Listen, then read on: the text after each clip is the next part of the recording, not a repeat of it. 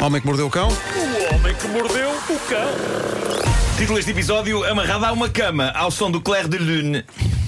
Olha, Foi bonito. A Carminho estava ali a ensaiar e disse: Não, espera que eu quero ouvir isto. Fez um silêncio, mas é para, para meditar. Liga, liga, liga. Já está, já já já liguei. Ah, ok, ok, Fez um silêncio para quê? Para meditarmos todos. Para meditarmos, claro, sim. claro. Querem uma história de pesadelo e embaraço bem gostosa? Eu quero. Então- antes, disso, as pessoas- bom dia, Carminho. Bom dia, Carminho. Bem-vinda, Bem. bem-vinda. É a provadora do Homem que mordeu o É isso, é isso. Então, em- emprestem-me os vossos ouvidos. Ah, E vais cantar-nos uma canção? Eh, não, não, não.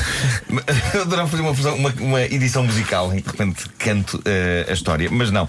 Já Eh, fizeste coisas piores em esta- palco. Já, já, ainda há poucos dias. Eh, vamos conhecer a história de Nadraj, que é pianista, teclista, homem que diz ser capaz de um improviso sem problemas, bem como de tocar vários estilos, do jazz ao rock, passando pela música clássica. E ele conta isto num relato épico que deixou na famosa página Tifu do Reddit.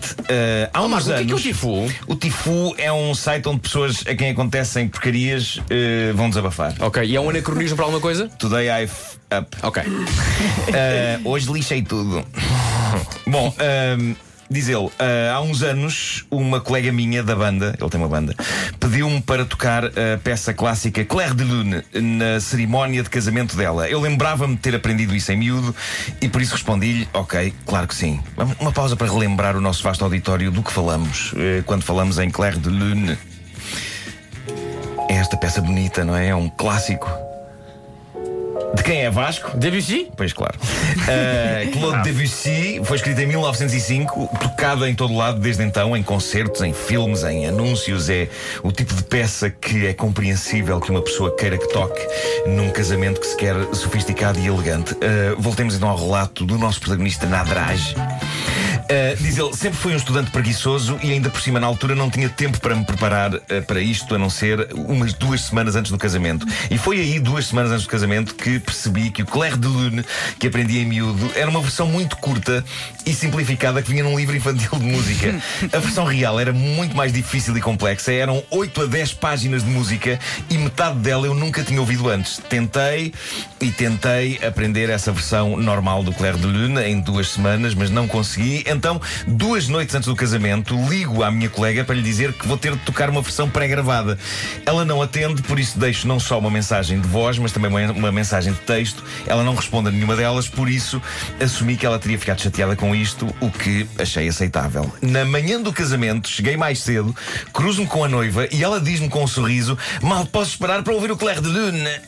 Ela claramente não recebera as minhas mensagens e percebi porquê. Na zona onde decorria o casamento, a Escócia rural, a rede era inexistente.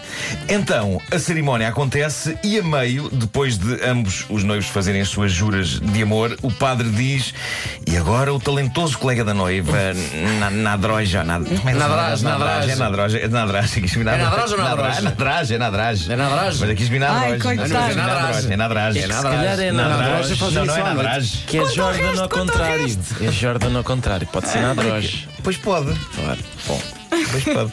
Ah, ele irá tocar Claire de Lune em memória dos avós falecidos da noiva. Diz ele: toda a gente olha para mim, tudo fica em silêncio e eu não sei tocar aquilo. E isto é literalmente o tipo de acontecimento dos pesadelos. Aliás, eu já tive pesadelos, diz ele, Ai, envolvendo este tipo de situação. Toda a gente está à espera que eu toque uma coisa que eu não sei tocar. Isto deve ser uma coisa clássica dos músicos, ter- terem este tipo de, de- de sonho. Ah, eu, eu tinha o meu A Carminho telefone. está a dizer que sim. É, não é? É pá, sim, sim, sim. Vai, Lembro de falar com o o Filipe Melo, acho que já teve este, este pesadelo. Eh, Diz Mas ele, agora tem tinha- outros pesadelos. Agora tem outros. E as pessoas, acham, as pessoas acham por natureza que um músico sabe tocar tudo. É Então, olha, toca aí, é não isso, sei. é isso, é isso. Tipo uma jukebox, não é? Tipo uma jukebox humana. Diz ele, aquela, tinha, não sei, tinha é assim, terlém, terlém, terlém, terlém. É assim. Ele disse que tinha o telefone debaixo dele, eh, no assento. Diz ele, tinha-o ligado a uma pequena mesa de mistura ao pé de mim, que estava ligada às colunas. Dias antes eu tinha comprado uma versão do Claire de Lune no iTunes. Epá, não. Não porque pode, tinha percebido que não ia conseguir aprender isto a tempo. Quando o padre anuncia que eu vou tocar aquilo, eu tinha a peça pronta no telemóvel. Subtilmente deslizo o meu dedo e carrego em play. Já vamos, vamos ouvir. Vamos dar ambiente a isto. Vamos dar Ah, ambiente a Deus. e, diz ele, começo a fazer os gestos o melhor que sei e posso nas teclas do teclado desligado. Está a fazer a playback de dedos, não é? Claro. O primeiro minuto e meio foi bem, eu sabia esta parte. O resto foi o horror. As minhas mãos mexiam rapidamente em momentos em que a música abrandava Ai meu e abrandavam Deus, em momentos em que a vergonha. música acelerava. A questão é alguém que pô, não. Ele diz: Eu conseguia sentir os olhos das pessoas da fila da frente a dispararem chamas. Está bem, mas todos nós já vimos Britney Spears direção. fazer isto e estavam não sei quantas mil pessoas a ver. Portanto, e pagaram o é bilhete. é verdade. Leave Britney alone. Foi a pior experiência da minha vida, os mais longos 4 minutos e meio que já vivera. A dada altura desse momento interminável de desconforto, o padre faz-me sinal de que podia parar de tocar. Então tiro uma mão do teclado, enquanto era audível que a peça estava a ser tocada por duas mãos. E consegui fazer um fade-out da música enquanto ligava ao teclado, o que me permitiu tocar de facto umas notas como que a fechar a peça. Vá lá! Ok, mas ele diz: aquilo soou de uma maneira tal que o Isso é padre olhou para mim em total confusão. As boas notícias, mais ninguém notou, nem a noiva. Ela veio ter comigo comovida a dizer o quanto tinha sido importante para ela e para a nossa amizade que eu tivesse dedicado o meu tempo a aprender a peça. Não contestei. Bom, isto passou-se, mas o que é que se passa? Quando uma pessoa comete uma aldrabice, é provável que a aldrabice fique a marinar, não é? Ali em vinha de alhos. Até voltar e acertar nas fuças do aldrabão. Portanto, vou ler o final da mensagem que o senhor deixou. Eu vou diz, deixar a música que acho bonito. não é? Dois anos depois, estou prestes a dar um concerto com a banda. Estamos nos camarins. Dois anos depois, reparem, a minha amiga chega e diz: Sabes o que estive a ver ontem com o meu marido? O vídeo. O nosso vídeo de casamento.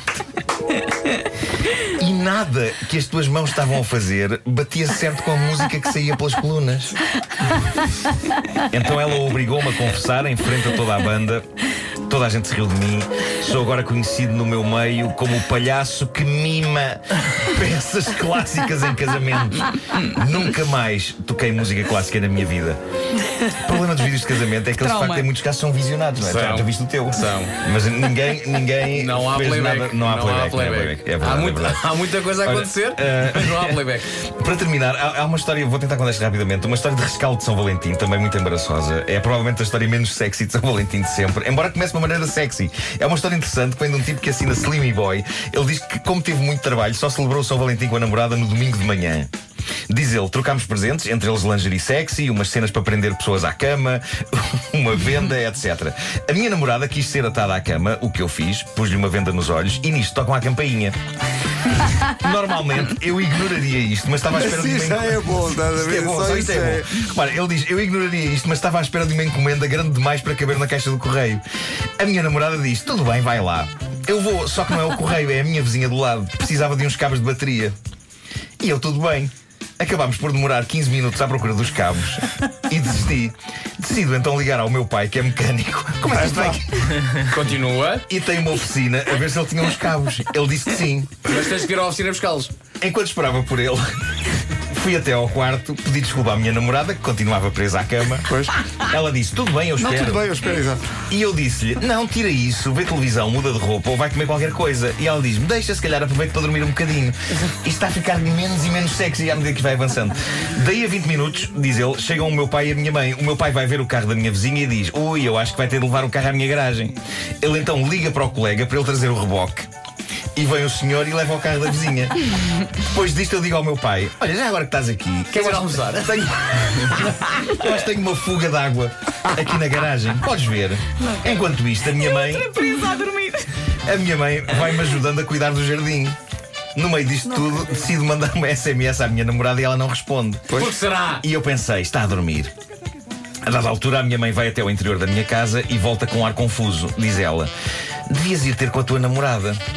O problema é que ela de facto não tinha conseguido tirar as fitas que aprendiam. Estava muito justo. E, e ficou lá três horas a tentar. Três horas! Até a minha mãe chegar, diz ele, entrar no quarto e dar com ela naquela posição, em roupa interior sexy com uma venda. A minha namorada não estava zangada porque boa parte daquelas três horas, como estava cheia de trabalho, estava a precisar de dormir. diz ele, com a minha mãe, nunca mais voltei a falar desse assunto. Não se percebe, sinceramente, uma história gira até. Lá está. Pá, é a celebração de São Valentim menos sexy de sempre da história. Mas eu gosto, da- gosto da intenção dele. Ah, tens aqui lingerie, temos ir preso à cama, tem uma venda, tem. ah, ah. Olha, tem cabos de bateria. Tem, e tem. Tudo se estragou.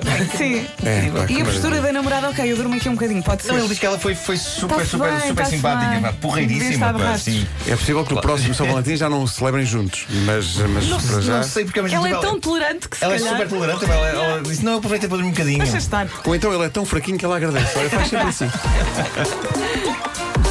O homem que mordeu o cão. Com tudo isto, já passa um minuto das nove.